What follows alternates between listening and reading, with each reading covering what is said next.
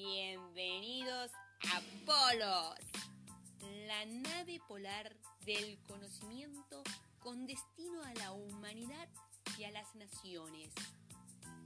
Presten atención a lo que se viene. Continuamos con las historias de expedicionarios polares. En esta oportunidad vamos a ver la historia de James Weddell, un londinense que hizo viajes a bordo del barco Shane entre 1819 y 1823 a la Antártida. James Weddell, tras diferentes cambios en su trayectoria en la Marina Mercante, fue presentado a James Strachan, un constructor de barcos en Escocia, quien junto con James Mitchell repararon el barco James para la actividad lobera. Así es como James Weddell quería redescubrir las Islas Auroras que habían sido avistadas en 1762 por el barco español Aurora. Así que marchó al sur, pasó el invierno en las Islas Malvinas y visitó las Islas de los Estados, pero no encontró a las Islas Auroras. Asimismo, las bodegas del barco Shane estaban repletas de pieles de lobos marinos y regresó a Inglaterra.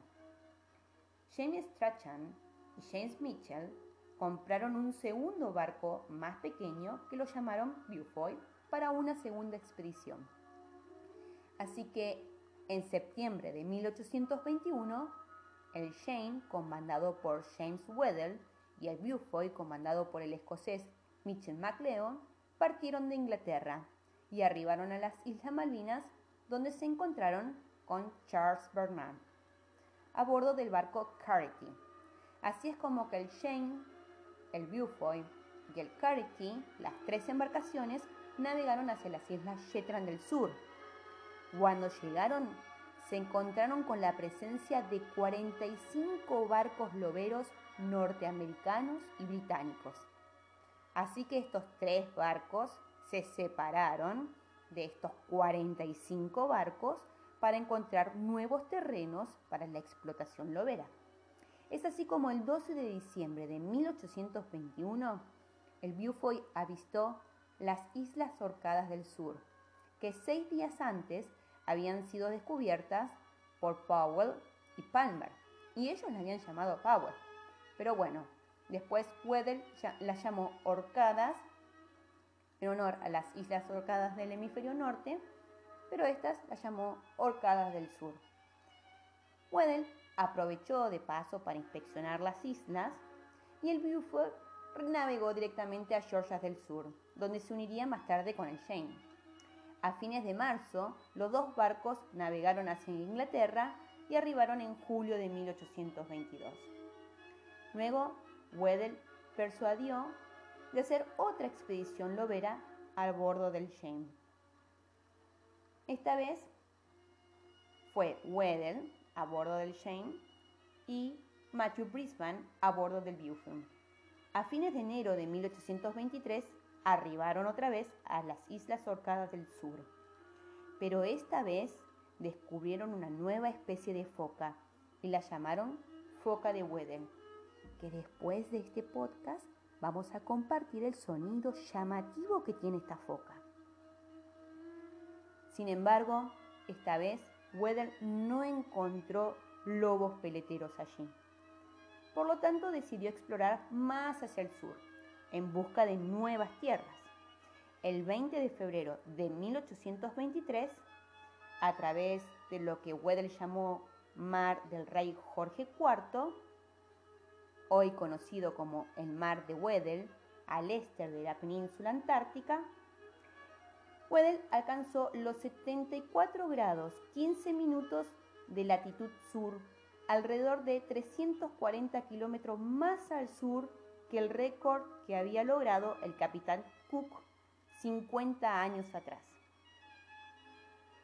Luego de ello, Weddell quiere regresar a Inglaterra pasando por las islas Shetland del Sur, pero el barco se desvió y terminó llegando al Cabo de Hornos Allí estuvo un tiempo Luego siguió hacia el norte, pasando por la isla Tierra del Fuego, donde estuvo en contacto con los aborígenes yámanas, lo documentó. En 1824 arriba a Inglaterra y en 1825 publica todo este registro. Luego de ello, Weddell quiso hacer otra expedición, pero la idea fue rechazada, así que volvió a la actividad de mercante. En una navegación de Argentina a Gibraltar, el James se hunde en Azores.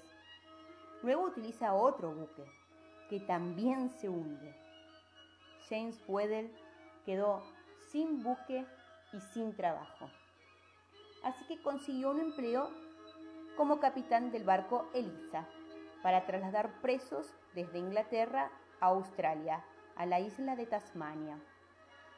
Luego de hacer ese trabajo, en 1832 vuelve a Inglaterra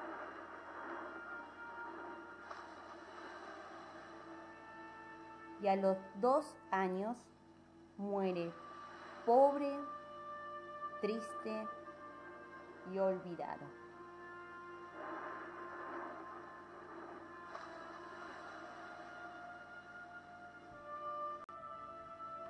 Ahora vamos a escuchar los llamativos sonidos de la foca de Weddell.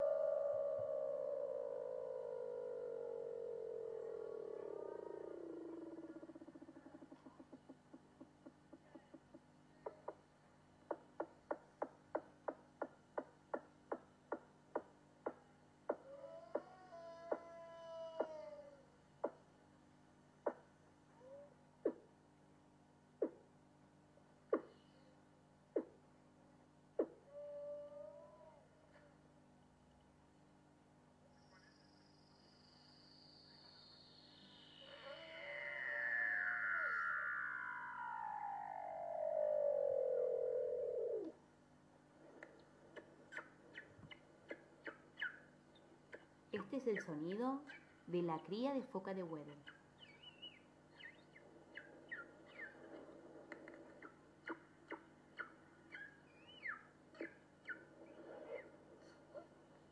Muchas gracias. Seguiremos con más registros auditivos de las expediciones polares.